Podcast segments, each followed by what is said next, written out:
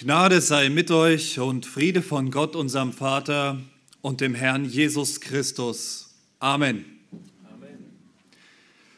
Dem Tod können wir nicht entfliehen. So die Aussage einer alten arabischen Anekdote, wiedergegeben von Somerset Maugham 1931. Der Tod spricht, in Bagdad lebte ein Kaufmann, der seinen Diener auf den Markt schickte, um Vorräte zu kaufen. Und nach kurzer Zeit kam der Diener zurück, weiß und zitternd, und sagte, Herr, gerade eben, als ich auf dem Marktplatz war, wurde ich im Gedränge von einer Frau angerempelt, und als ich mich umdrehte, sah ich, dass es der Tod war, der mich angerempelt hatte.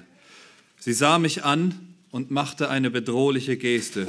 Nun, leihe mir dein Pferd, und ich werde fortreiten aus dieser Stadt und meinem Schicksal entkommen. Ich werde nach Samara gehen und der Tod wird mich nicht finden.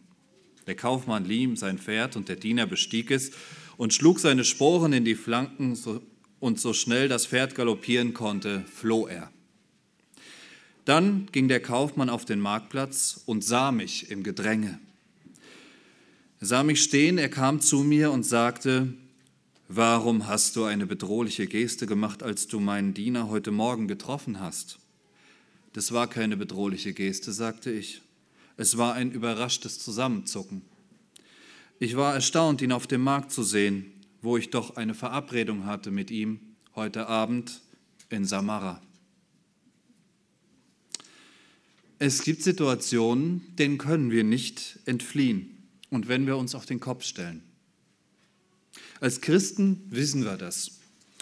Unser Herr hat uns eine Menge über die Ereignisse der letzten Tage anvertraut, beispielsweise in Matthäus 24, von denen wir wissen, dass sie unweigerlich kommen werden. Unausweichliche Situationen. Oder denken wir an Jona, den Propheten. Gott gibt ihm einen Auftrag und Jona flieht. Aber Gott lässt ihn nicht. Er vereitelt dessen Pläne so lange, bis er seinen Auftrag ausführt. Unausweichliche Situation. Und doch, obwohl wir das wissen, scheuen wir Christen uns auch heute noch, dem Willen Gottes gehorsam zu sein. Es ist so unbequem. Es ist so gefährlich. Es erfordert Mut, Einsatzbereitschaft. Es erfordert Verzicht. Manchmal sehen wir uns auch einfach am Ende unserer Kräfte und resignieren. Es ist so leicht, allzu leicht, auf Abwege zu geraten. Und das, genau das, das muss auch David, der spätere König Israels, erfahren. Dabei hatte er alles so gut geplant. Ein sicheres Leben im Ausland, keine Auseinandersetzungen mehr mit der vorherrschenden politischen Macht, ein Alltag, der formell den Anforderungen Gottes entsprach, ein gemütliches kleines Nest für Familie und Freunde, eine kleine Insel, die es ermöglicht, den Bedrohungen und Ängsten des Alltags zu entfliehen, ein kleines Glück auf Erden oder für die Volksmusikfreunde so ein Stückerl heile Welt. David, der Mann nach dem Herzen Gottes, räumt das Feld. Nach den endlosen Verfolgungen durch seinen Widersacher Saul, dem ersten König von Israel, verlässt Saul das Land. Er ist mürbe geworden. Immer wieder das Gleiche. Weglaufen, verstecken, Saul konfrontieren, eine Entschuldigung zu hören bekommen, gefolgt natürlich von dem Versprechen, dass hinterher alles wieder in Ordnung ist und dann das Ganze wieder von vorn. Dabei hatte der lebendige Gott Israels ihn, David, zum nächsten König gesalbt. Er wusste, dass er eines Tages König sein würde. Und dennoch geht David jetzt zu den Philistern. Ja, zu den Philistern. David der Goliath, den Vorkämpfer aus Gad getötet hat, sucht Unterschlupf bei den geschworenen Feinden seines Volkes. Und das nicht zum ersten Mal. Das hatte er bereits einmal getan und damals war er nur mit großer Mühe und einer überzeugenden Schauspieleinlage wieder entkommen.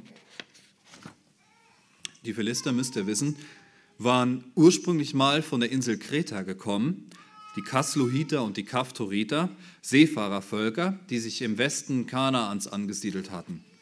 Und später gingen aus diesen Völkern die Philister hervor. In unserem Predigtext gleich werden sie auch Kreter genannt. Das rührt eben von diesem Ort Kreta her. Die Philister verehrten die Götzen Dagon und den Baal Sebob in Ekron. Sie sind permanent im Krieg mit dem Volk Gottes.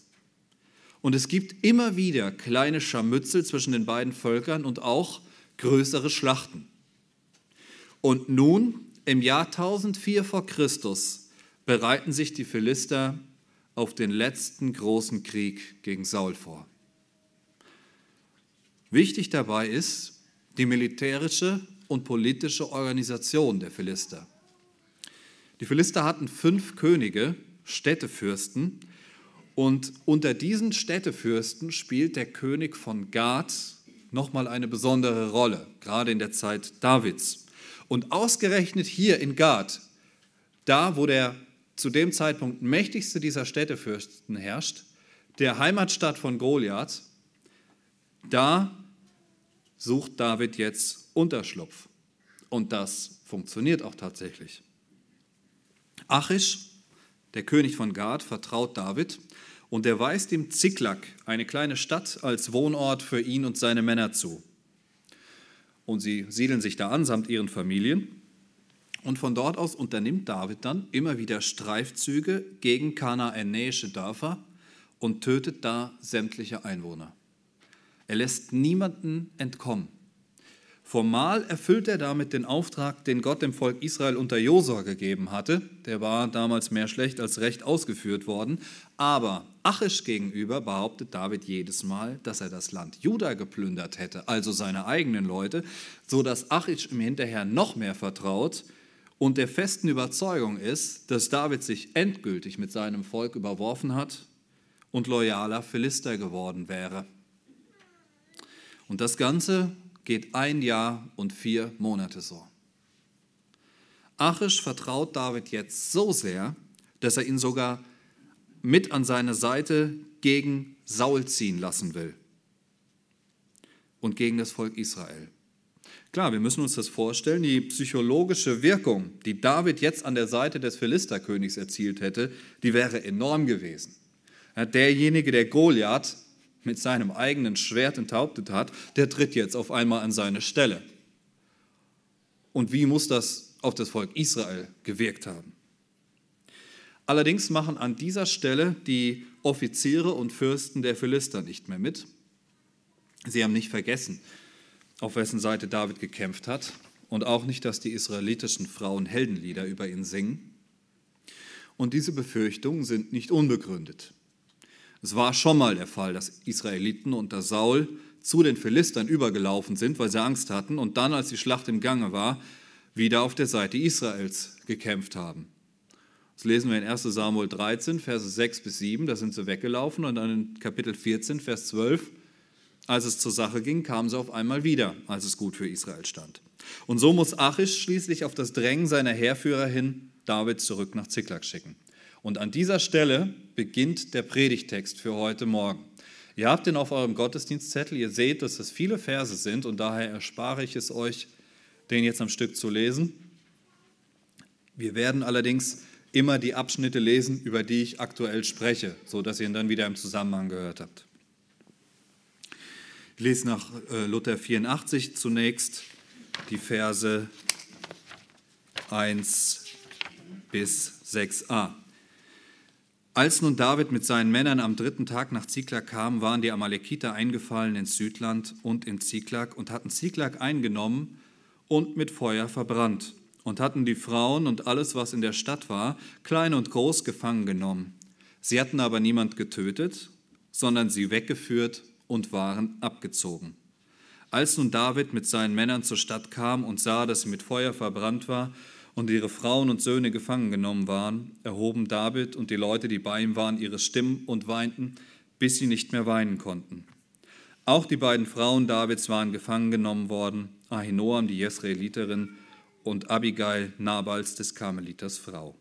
Und David geriet in große Bedrängnis, weil die Leute ihn steinigen wollten, denn die Seele des ganzen Volks war erbittert, ein jeder wegen seiner Söhne und Töchter.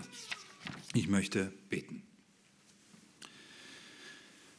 Herr, tue meine Lippen auf, dass mein Mund deinen Ruhm verkündige. Zeig uns dein königliches Walten. Bring Angst und Zweifel selbst zur Ruhe. Du wirst allein ganz recht behalten. Herr, mach uns still und rede du. Amen. Nachdem David von den Philistern zurückgeschickt wurde, macht er sich also mit seinen Männern auf den Weg nach Ziklag. Sie sind drei Tage unterwegs und bewältigen dabei eine Strecke von circa 100 Kilometern Luftlinie von Afek nach Ziklag, also 33 Kilometer am Tag. David ist mit 600 Mann da unterwegs und äh, wir müssen das honorieren, das ist eine beachtliche Leistung und dieser Marsch und diese Gefühle auf dem Heimweg mögen dabei sehr gemischt gewesen sein. Auf der einen Seite die Wiedersehensfreude, bald würde man wieder die ersehnten Ehefrauen und die Kinder in die Arme schließen. Auf der anderen Seite aber auch die gekränkte Ehre. Die Offiziere der Philister misstrauen den streitbaren Israeliten und sie wollen sie möglichst weit weg wissen, wenn sie dann deren König im Felde gegenüberstehen. Bei David mag sicherlich auch die Erleichterung mitgespielt haben, dass er nicht gegen sein eigenes Volk antreten muss. Er hat sich auch Achisch gegenüber, gegenüber immer sehr vage geäußert, als der ihn mitnehmen will. Aber jetzt und nach, großen, nach im Großen und Ganzen erfolgreich verlaufenden Plänen geht es allmählich dem warmen Bett, den prasselnden Feuern, warmen Mahlzeiten und dem lang verdienten Feierabend entgegen. So jedenfalls mögen das Davids Freischärler gesehen haben. Aber es kam anders. David und seine Männer haben bei ihrem Abstecher ins Philisterland etwas Entscheidendes vergessen. Genauer, sie haben den Entscheidenden vergessen. Sie haben ihre Pläne ohne Gott gemacht. Aber Gott hat Pläne mit David. Und daher nimmt er sich jetzt des Geschehens an und bringt Davids Pläne völlig durcheinander. Unser Thema lautet daher Gottes Wiedereingliederungsmaßnahmen von menschlichen Abwägen. Gottes Wiedereingliederungsmaßnahmen von menschlichen Abwägen. Wiedereingliederungsmaßnahmen, das äh, kennen wir heute, das ist, wenn jemand im Krankengeldbezug ist, also länger als sechs Wochen krank war und dann langsam wieder in den Berufsalltag eingegliedert werden soll, also zurück zur Normalität kommt. Dann arbeitet er nicht in Vollzeit und immer noch im Krankengeldbezug, bis er dann endlich wieder voll da ist. Und so sind diese Wiedereingliederungsmaßnahmen eben Gottes Mittel, um David wieder auf Kurs, wieder in den richtigen Alltag hineinzubringen. Gott hat eine Aufgabe für David im Land Israel. Er hat ihn dort zum Nachfolger Sauls als zukünftigen König salben lassen und David hat von Gott ein Amt erhalten. Und er bekam aufgrund der Verfolgung durch Saul kalte Füße. Und deshalb ist er geflohen. David verlässt seinen Aufgabenbereich und flieht zu den Erzfeinden Israels. Sicherlich, das, was er tut, entspricht formell immer noch dem Auftrag Gottes. Er rottet die dort ansässigen Heidenvölker aus und trotzdem entstammt dieser Plan nicht Davids Gottvertrauen. Das ist nur so ein Feigenblatt, das er da letztendlich sich vorhält. Er hat seinen Posten verlassen. Und Gott hatte ihn bereits einmal darauf hingewiesen. Als David in früheren Zeiten nach Moab geflohen war, kam der Prophet Gad zu ihm und rief ihn wieder ins Land Juda. 1 Samuel 22, Vers 5.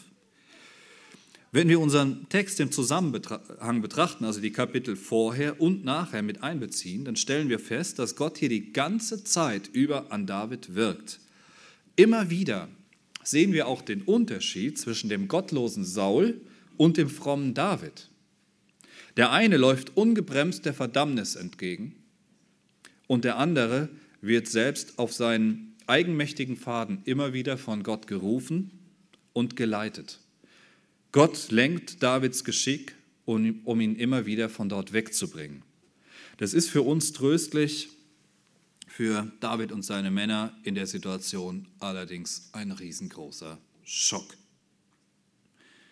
David steht hier an seinem bisherigen Tiefpunkt. Das Konstrukt aus Ungehorsam, frommer Tagesroutine und einem Haufen Lügen bricht ein.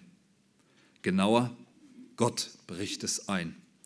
Der erste Punkt, also diese erste Wiedereingliederungsmaßnahme heute Morgen lautet, Gott bricht ab. Gott bricht ab. Vorbei der Traum vom gemütlichen Feierabend. Als David und seine Männer zu Hause ankommen, erwartet sie ein grauenhaftes Bild. Alles, was sie sich hier in der Fremde aufgebaut hatten, war zerstört. Von jetzt auf gleich alles weg, geplündert, verbrannt, fortgetrieben. Statt Vorfreude nacktes Entsetzen. Wir können uns das vorstellen, was in den Köpfen dieser Männer vorgegangen sein muss. Kann das Realität sein? Vor fünf Minuten war doch noch alles gut. Noch einmal fünf Minuten zurück. Noch ein neuer Versuch. Das sind doch sonst Dinge, die immer nur den anderen passieren. Das darf doch nicht wahr sein. Das muss doch ein Irrtum sein. Aber es ist wahr. Es ist brutal wahr. Dass die Männer keine Leichen finden, ist auch nur ein schwacher Trost. Sie haben ja keine Ahnung, wer da gewütet hat. Sie haben keine Ahnung, wohin die Plünderer gezogen sind. Aber in ihren Köpfen waren sicherlich Ahnungen davon vorhanden, was ihren Familien jetzt blüht. Sklaverei, Missbrauch, Tod. Es gibt außerdem keinen einzigen Anhaltspunkt für die Suche. Eine hoffnungslose Lage. Die Müdigkeit nach drei Tagen zähem Marsch, der Verlust der Familien und all ihrer Habe, keinen Ansatzpunkt für die Suche, kaum noch Kraft zu kämpfen, keine Information über die Angreifer und deren Stärke, überhaupt kein vorhandenes Lagebild. Hilflosigkeit. Die Männer brechen zusammen. Kein Halten mehr. Das letzte bisschen Selbstbeherrschung ist weg. 600 tapfere, unerschrockene Männer weinen. Sie weinen, bis sie nicht mehr können. Auch Davids zwei Frauen sind weg. Michael, die Königstochter, wird hier an der Stelle nicht mitgenannt. Saul hat sie unterdessen nochmal zwischenverheiratet. Die kriegt David erst später wieder. Der Verlust übermannt die Männer. Und dann, dann wenden sie sich gegen den, dem sie bisher ohne zu zögern gefolgt sind. Der Einzige, dem sie jetzt die Verantwortung geben können, derjenige, der den Hut aufhat, David. In ihrer Verzweiflung wollen die Männer ihn steinigen. In der Not wird der Held zum Sündenbock. Nicht nur ihre Besitztümer sind abgebrochen worden, nein, auch das Bild, das sie von David hatten, wurde mit einem Mal umgestürzt. Allem Anschein nach hatten auch sie eine viel zu undifferenzierte Sicht auf ihren Anführer. David als Retter taugt genauso wenig wie die Philister. Und so hinterlässt der Götze David nackte Hilflosigkeit. Die Bewunderung schlägt in Wut um.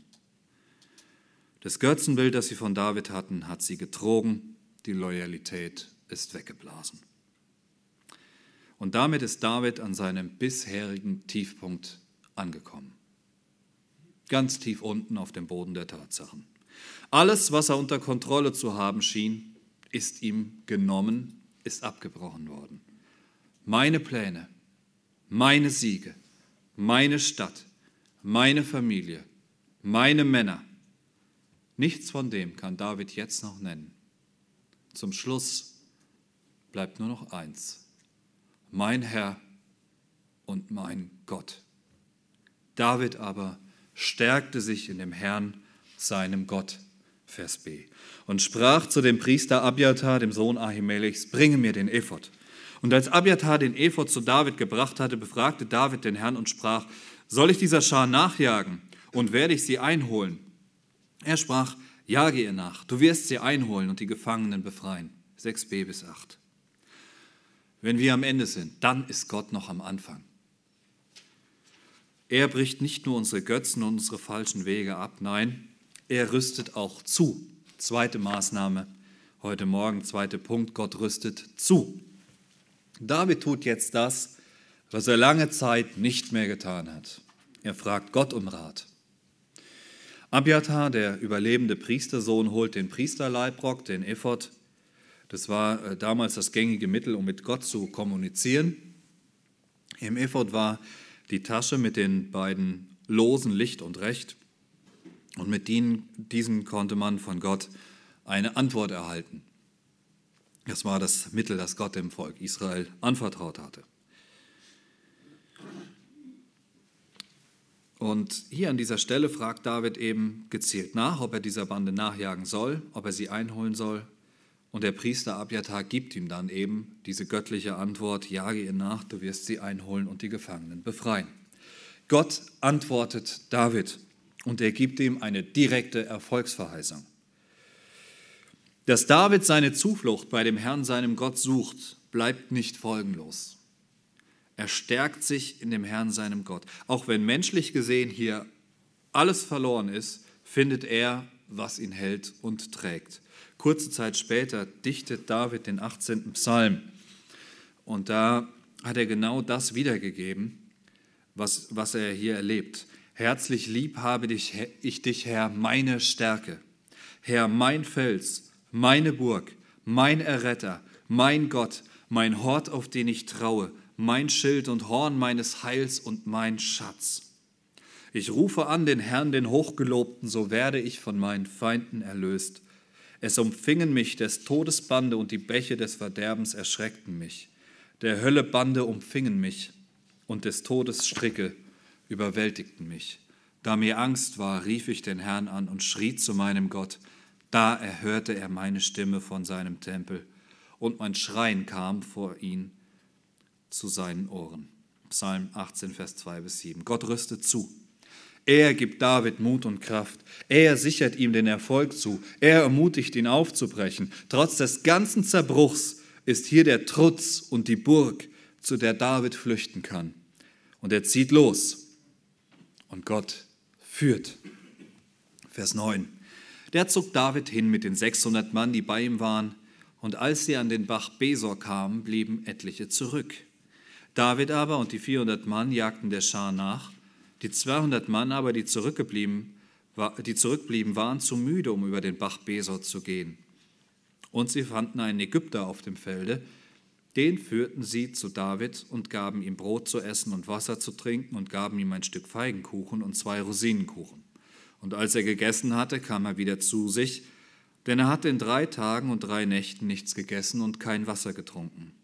David sprach zu ihm, zu wem gehörst du und woher bist du? Er sprach, ich bin ein junger Ägypter, eines Amalekiters Knecht, und mein Herr hat mich zurückgelassen, denn ich wurde vor drei Tagen krank. Wir sind eingefallen in das Südland der Kreter und in Juda und in das Südland Kalebs und haben Ziklag mit Feuer verbrannt. David sprach zu ihm, willst du mich hinführen zu dieser Schar? Er sprach, schwöre mir bei Gott, dass du mich nicht töten, noch in meines Herrn Hand übergeben wirst, so will ich dich hinzu, hinführen zu dieser Schar. Der dritte Punkt, die dritte Wiedereingliederungsmaßnahme, Gott greift ein. Gott greift ein. Natürlich hat er bereits mit dem Abbruch und mit der Zurüstung in Davids Leben eingegriffen, Allerdings zeigt sich hier das besondere Wirken Gottes in den vermeintlichen Zufällen des Alltags. Zwei Dinge passieren.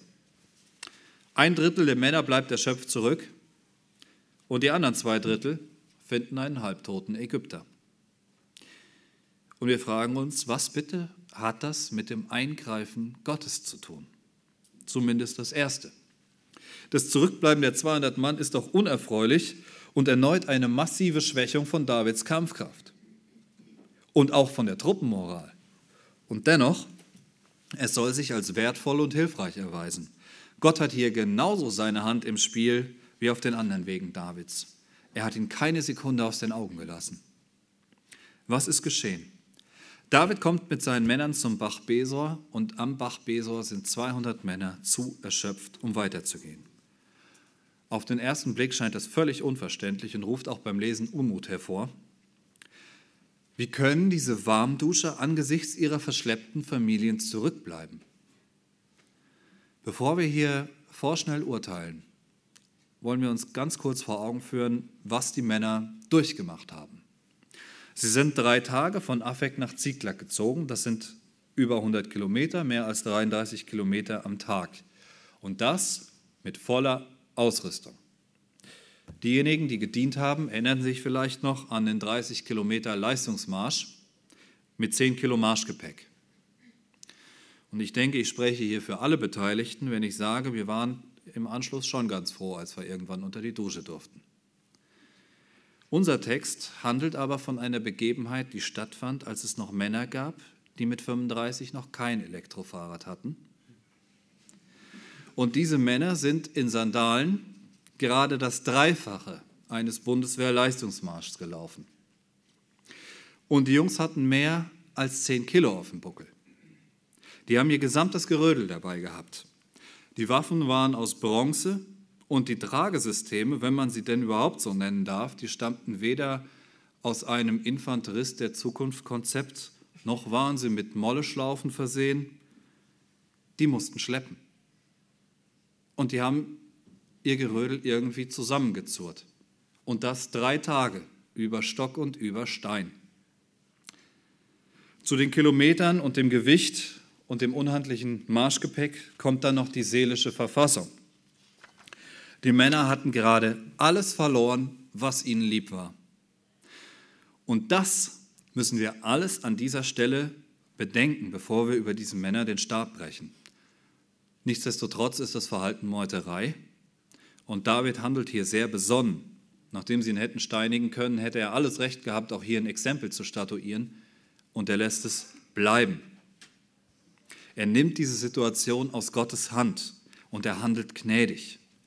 Und er zieht sogar zwei Vorteile aus der Situation. Die Erschöpfung der Soldaten hätte ihre Kameraden nur geschwächt und weiter unnötige Verluste provoziert. Und so hat David jetzt nur noch Männer dabei, auf die er sich auch verlassen kann. Zweitens, und das lesen wir erst später im Text in Vers 24, sind diese Männer bei der Ausrüstung geblieben. Sie haben also innerhalb ihrer Möglichkeiten weiterhin ihren Dienst verrichtet und so den Kameraden das schwere Marschgepäck abgenommen. In zweierlei Hinsicht also weniger Ballast. Weiter zwingt die Situation David zu einem Vorgehen, das er aus taktischen Gründen früher bereits angewandt hatte. In Kapitel 25 bei seinem Überfall auf den Karmeliter Nabal geht David exakt so vor. Kapitel 25, Vers 13. David gürtete sein Schwert um und etwa 400 Mann zogen ihm nach, aber 200 blieben beim Tross. Eine bewährte Taktik also. Gott greift ein. Das nächste Eingreifen Gottes zeigt sich darin, dass er David und seinen Männern ein Lagebild schenkt. Bisher wusste David nicht, wer den Überfall verübt hat. Er wusste nicht, wo er hin sollte. Die Bande konnte ja überall sein. Und jetzt wendet Gottes Eingreifen das Geschick. Davids Männer finden einen ägyptischen Mann. Der äh, Ausleger Alistair Beck, der vor kurzem auch über diesen Text gepredigt hat, hat diese Begebenheit für so großartig gehalten, dass er seine ganze Predigt damit überschrieben hat. They found an Egyptian. Sie fanden einen ägyptischen Mann. Das ist der Predigttext, weil hier Gottes Eingreifen so stark zum Aus, äh, der Predigtitel, weil Gottes Eingreifen hier so stark zum Ausdruck kommt. David hätte den Ägypter liegen lassen können. Der war ohnehin halb tot. Der kostete Zeit, er kostete wertvollen Proviant, aber wieder nimmt David den Ägypter aus Gottes Hand. Es ist schön zu sehen, dass es unter Gottes Führung keine Zufälle gibt. Sie peppeln den Mann auf, er hält Brot und Wasser, aber nicht nur das. Mit Feigen und Rosinenkuchen wird der Mann sogar mit kleinen Kostbarkeiten versorgt. Und er hatte drei Tage schon keine Verpflegung erhalten, nicht einmal Wasser hat er bekommen. Der Zustand ist also kritisch. Und dann kommt er zu sich und berichtet, er ist Sklave eines Amalekiters und wurde vor drei Tagen krank zurückgelassen. Es verdient also wirklich besondere Beachtung, dass der Mann überhaupt noch am Leben ist. Wieder Gottes Eingreifen. Und dann berichtet er, wir sind eingefallen in das Südland der Kreter und den Juda und in das Südland Kalebs und haben Ziklag mit Feuer verbrannt. Vers 14. Kreter sind Philister, das Südland Kalebs ist die Gegend um Hebron bzw. Kiriat Aber. Die Amalekiter haben also ganze Arbeit geleistet und während die Philister und die Israeliten sich auf den großen Krieg vorbereiten, plündern die Amalekiter deren Ortschaften, in denen gerade ein fataler Mangel an wehrfähigen Männern geherrscht haben dürfte. Darin waren die Amalekiter ganz gut. Das hatten sie bereits während der Wüstenwanderung des Volkes Israel getan. Und zwar mit den Kindern und Frauen haben sie die Nachhut angegriffen. Und in der Situation hat Gott beschlossen, dass er dieses Volk ausrottet, dass die Amalekiter nicht überleben dürfen. Viele Jahre später bekommt Saul dann diesen Auftrag. In 1 Samuel 15 lesen wir das, den er allerdings nicht ausgeführt hat oder nicht ordentlich ausgeführt hat, weshalb menschlich gesehen David überhaupt jetzt in diesen Schlamassel erst reingekommen ist. Vers 15. David sprach zu ihm, willst du mich hinführen zu dieser Schar? Er sprach, schwöre mir bei Gott, dass du mich nicht töten, noch in meines Herrn Hand übergeben wirst, so will ich dich hinführen zu der Schar. Der Sklave kann jetzt wieder hoffen, und so nimmt er David den Schwur ab, ihn weder zu töten noch in seinem Herrn auszuliefern. David leistet diesen Schwur offenbar, und so wird der ägyptische Sklave ihr Führer. Gott greift ein. Mehr noch, er hilft David nicht nur in den aktuellen Umständen den Kopf über Wasser zu halten, sondern er gibt ihm dann auch alles zurück. Die vierte Maßnahme, Gott gibt zurück. Vers 16. Und er führte ihn hin. Und siehe, sie hatten sich ausgebreitet über das ganze Land, aßen und tranken und feierten ein Fest wegen all der großen Beute, die sie mitgenommen hatten aus dem Philisterland und aus Juda. Und David schlug sie vom Morgen bis zum Abend des nächsten Tages, sodass keiner von ihnen entrann, außer 400 junge Männer, die stiegen auf ihre Kamele und flohen. So gewann David alles zurück, was die Amalekiter genommen hatten, auch seine beiden Frauen. Und es fehlte nichts, weder klein noch groß, weder Söhne noch Töchter, noch Beute, noch alles, was sie sich genommen hatten. David brachte es alles zurück und nahm die Schafe und Rinder, und sie trieben das Vieh vor David her und sprachen, das ist Davids Beute. Verse 16 bis 20. Der ägyptische Sklave führt sie zu den Amalekitern. Und diese waren bester Laune. Sie hatten sich über das ganze Land ausgebreitet. Das bedeutet an dieser Stelle nicht, dass sie sesshaft geworden wären, sondern dass sie auf dem Boden lagen. Sie waren sehr guter Dinge und feiern ihren Raubzug. Es wird hier auch nochmal betont, dass sie im Philisterland und in Juda geplündert hatten, also den beiden Parteien, die hier gerade sich gegenüberstanden, getreu dem Motto, wenn zwei sich streiten, freut sich der Dritte. Und jetzt waren sie ausgelassen und nachlässig. Wer sollte ihnen auch nachjagen? Dass David nach Ziklag zurückgekommen war, konnte niemand ahnen und selbst wenn, hatte er, keine, er hatte ja keine Anhaltspunkte, nach wem und wo er suchen musste. Ein ganz fataler Fehler, wie sich sehr schnell herausstellt. David und seine Männer brauchen anderthalb Tage, um die Amalekiterbande aufzureiben. Nur noch 400 Männer können auf ihren Kamelen entfliehen und ohne auch nur das, ja, ohne auch nur das kleinste Stückchen der Beute, denn David bringt alles zurück. Es wird ausdrücklich betont, Vers 18. Sie bekommen wirklich alles wieder. Dazu auch noch Schafe, Rinder. Gott gibt zurück. Wir müssen natürlich festhalten an dieser Stelle, dass das kein Automatismus ist, zumindest nicht in diesem Leben. Uns ist nicht verheißen, dass Gott auf der Erde jeden unserer Verluste erstattet. Das, die Kirchengeschichte ist voll mit Beispielen, wo Menschen alles verloren haben und in, in ihrem Leben nichts mehr zurückbekommen haben. Jim Elliot, der Auka-Missionar, hat den folgenden Satz geprägt: Der ist kein Narr, der zurücklässt, was er nicht behalten kann, um zu gewinnen, was er nicht mehr verlieren kann. Jim Elliot wurde nur 28 Jahre alt. Mit 28 wurde er von den Aukas ermordet. Paul Gerhard, Fürst aller Liederdichter, hat vier seiner fünf Kinder und seine Ehefrau zu Grabe getragen.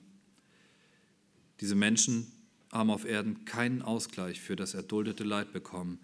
Dennoch gilt, was der Apostel Paulus den Korinthern schreibt, unsere Trübsal, die zeitlich und leicht ist, schafft eine ewige und über alle Maßen wichtige, gewichtige Herrlichkeit. Uns, die wir nicht sehen auf das Sichtbare, sondern auf das Unsichtbare.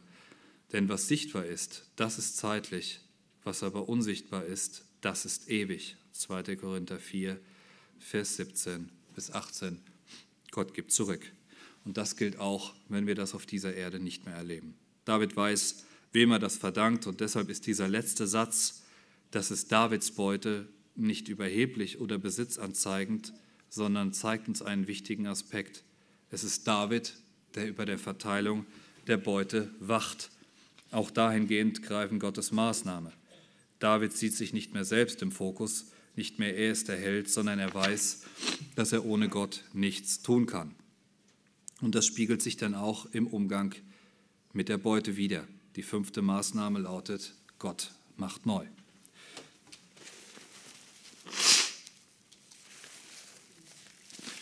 Das klingt sehr erhaben und sehr sakral. Man denkt da unweigerlich an Jesu globale Neuschöpfung und seine Worte, siehe, ich mache alles neu in, der Offen in Offenbarung 21.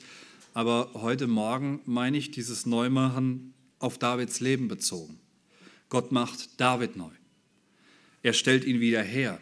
Er ändert sein Denken. Er ändert sein Handeln. Und diese Maßnahme finden wir in den folgenden Versen. Als David zu, ab 21, als David zu den 200 Männern kam, die zu müde gewesen waren, um David zu folgen und am Bach Besor geblieben waren, gingen sie David entgegen und den Leuten, die mit ihm waren. Und David trat zu ihnen und grüßte sie freundlich.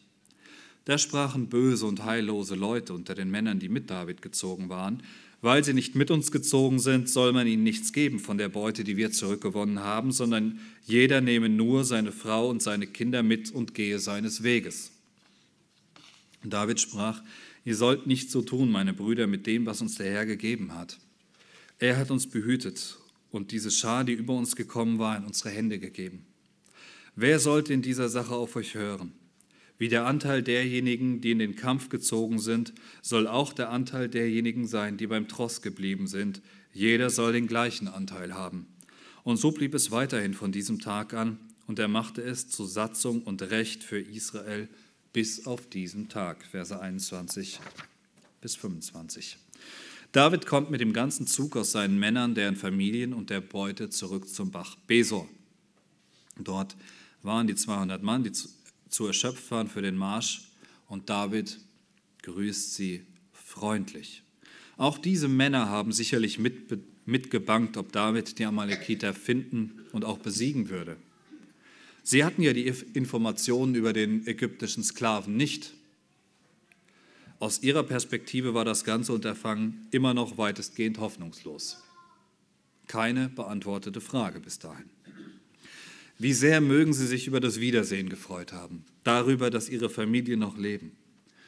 Und wie sehr mögen sie sich vor ihrem Anführer gefürchtet haben. David, der während dieser Zeit Gelegenheit hatte, über sein eigenes Versagen und die alleinige Gnade Gottes nachzudenken, die alles bewirkt hat, grüßt sie freundlich. Er signalisiert ihnen Frieden. Und damit sind einige der Männer nicht einverstanden, der Männer, die mitgezogen waren. Der Schreiber nennt sie heillos und böse. Möglicherweise waren das dieselben Männer, die David auch steinigen wollten. Und diese fordern jetzt, dass die Zurückgebliebenen nur ihre Familien erhalten sollen, aber nichts von der Beute bekommen. Nachvollziehbar ist das. Die Männer am Bach haben ja keinerlei Risiko getragen. Sie haben nicht ihr Leben riskiert und man hätte dieses Vorgehen auch sicherlich gut rechtfertigen können. Und nach der Meuterei am Anfang wäre das sogar noch gnädig gewesen. Wer nicht arbeitet, soll auch nicht essen, steht in 2. Thessalonicher 3, Vers 10. Also durchaus machbar. Dass diese Leute allerdings heillos und böse waren, die das fordern, zeigt sich in erster Linie darin, dass sie ihren Sieg nicht dem lebendigen, mit dem lebendigen Gott in Verbindung bringen. Sie halten diesen Sieg für ihren eigenen Verdienst, für ihre persönliche Leistung. Aber wir können nichts für uns nehmen, das uns nicht vorher von Gott gegeben wurde. David weiß das und er gibt den Leuten ihren Anteil und wertet ihre Tätigkeit sogar auf.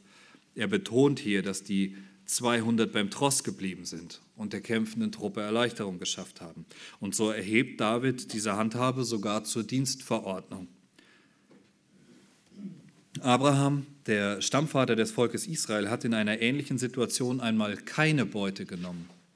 Ihm hatte der König von Sodom für seinen Beistand Beute versprochen und Abraham lehnt es ab, damit hinterher niemand behaupten konnte, er sei durch den König von Sodom reich geworden.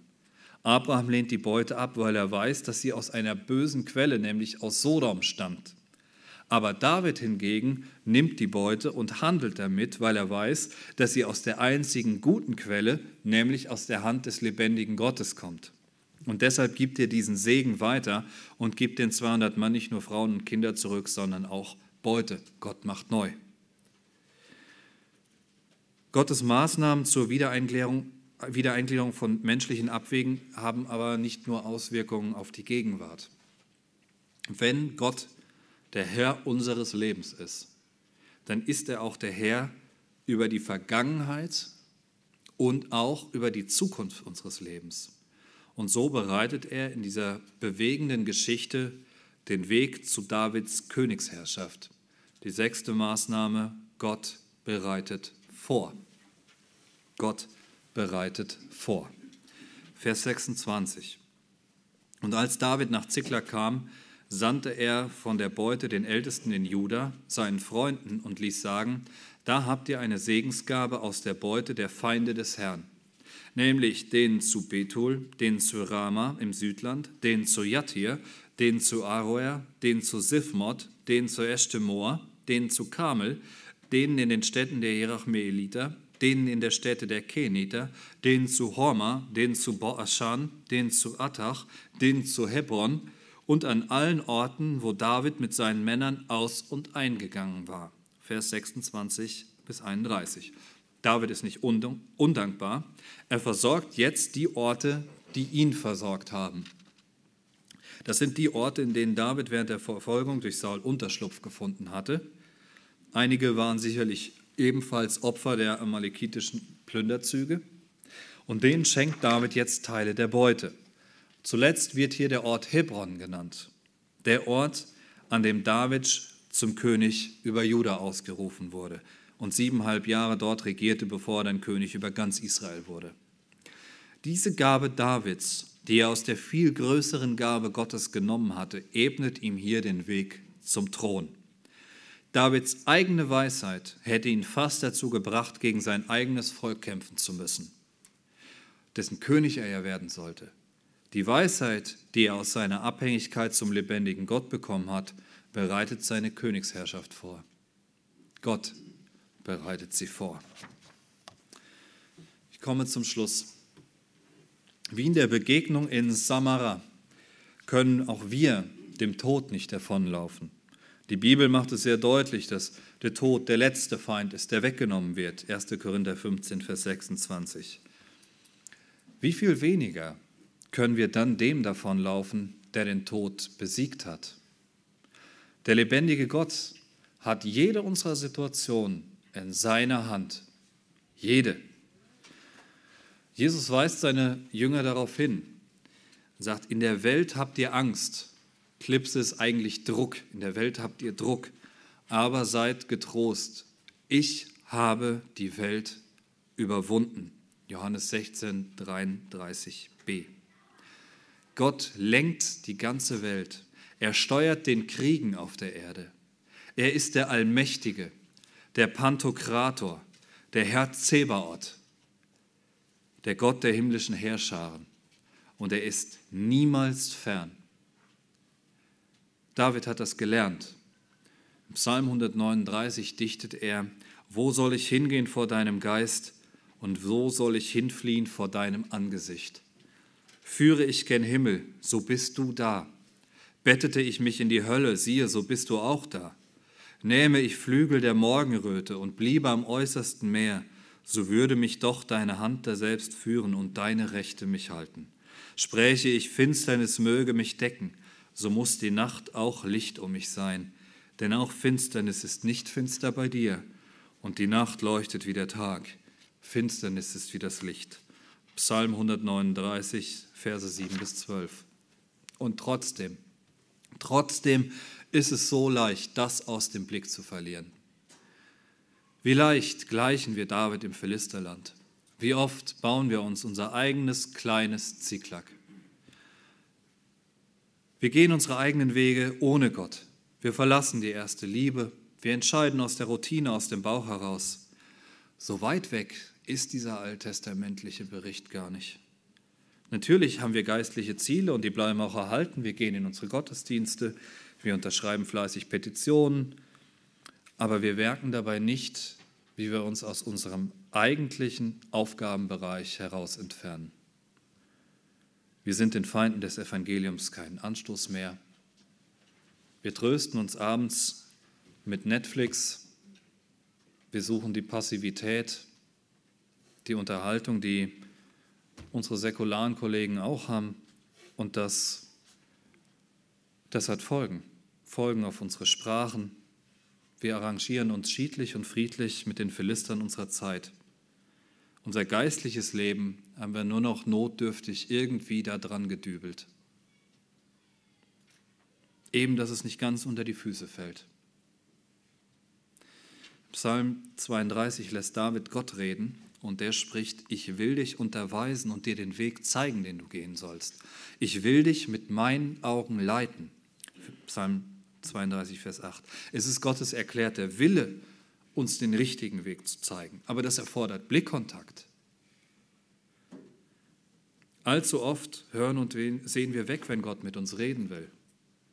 Die Bibel bleibt in der Ecke liegen, die Zeit zum Gebet muss der Vorbereitung für die Arbeit und einem hastigen Frühstück weichen und plötzlich finden wir uns auf dem Weg ins Philisterland.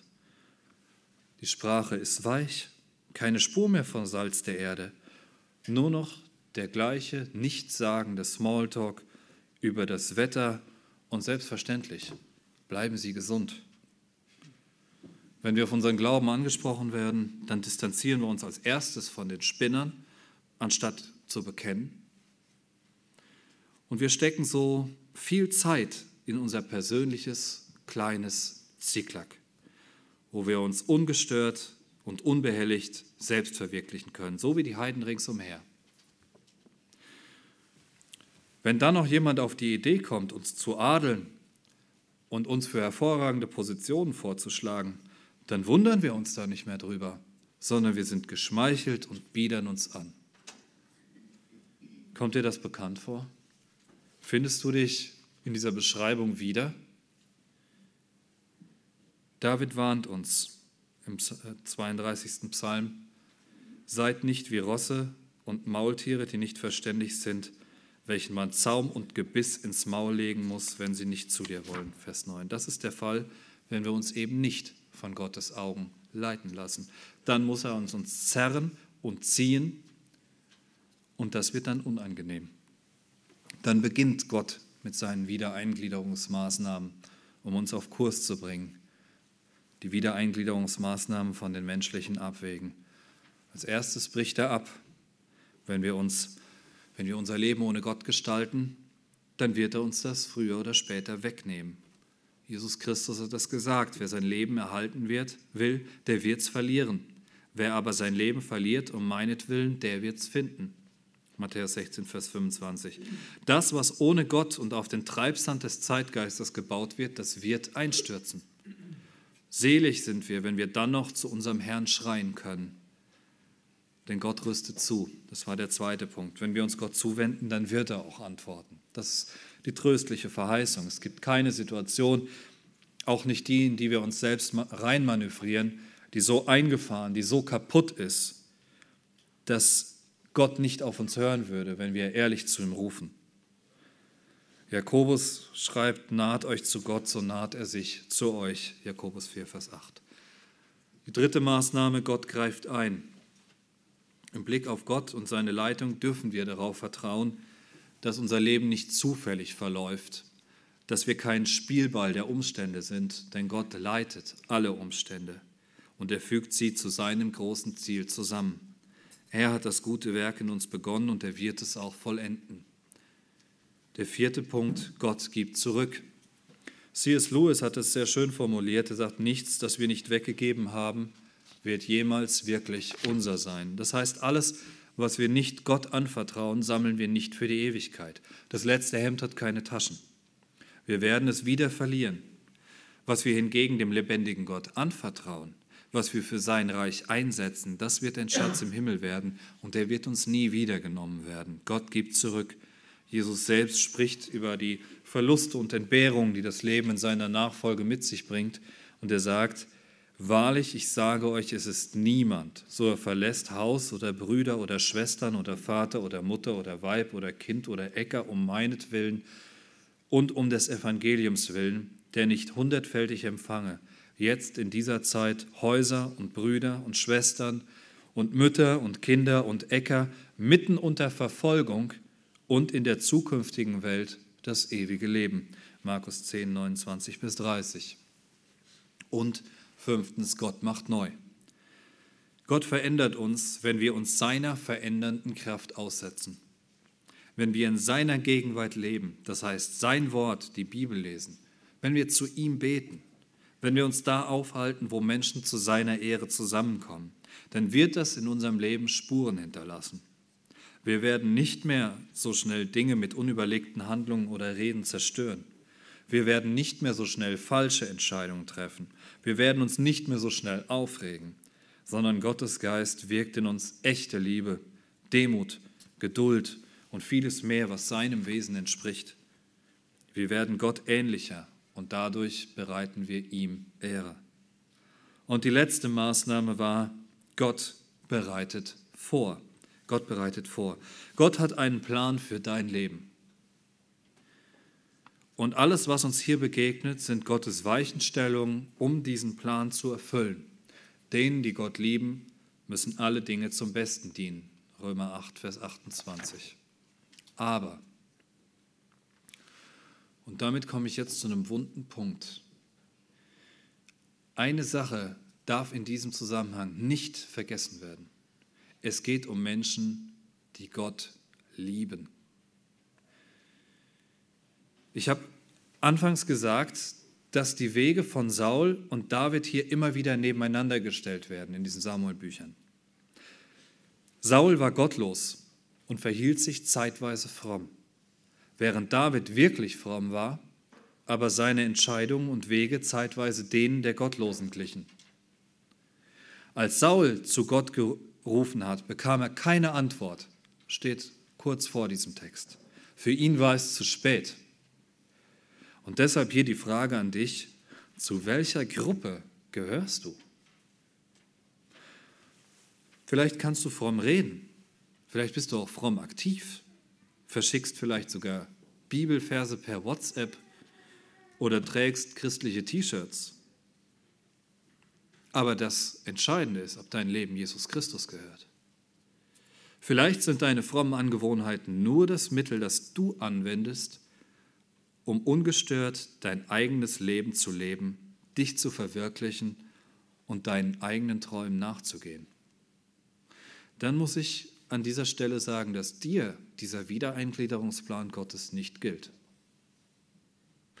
Möglicherweise lässt sich Gott einfach gewähren, weil du einfach nicht nach ihm fragst.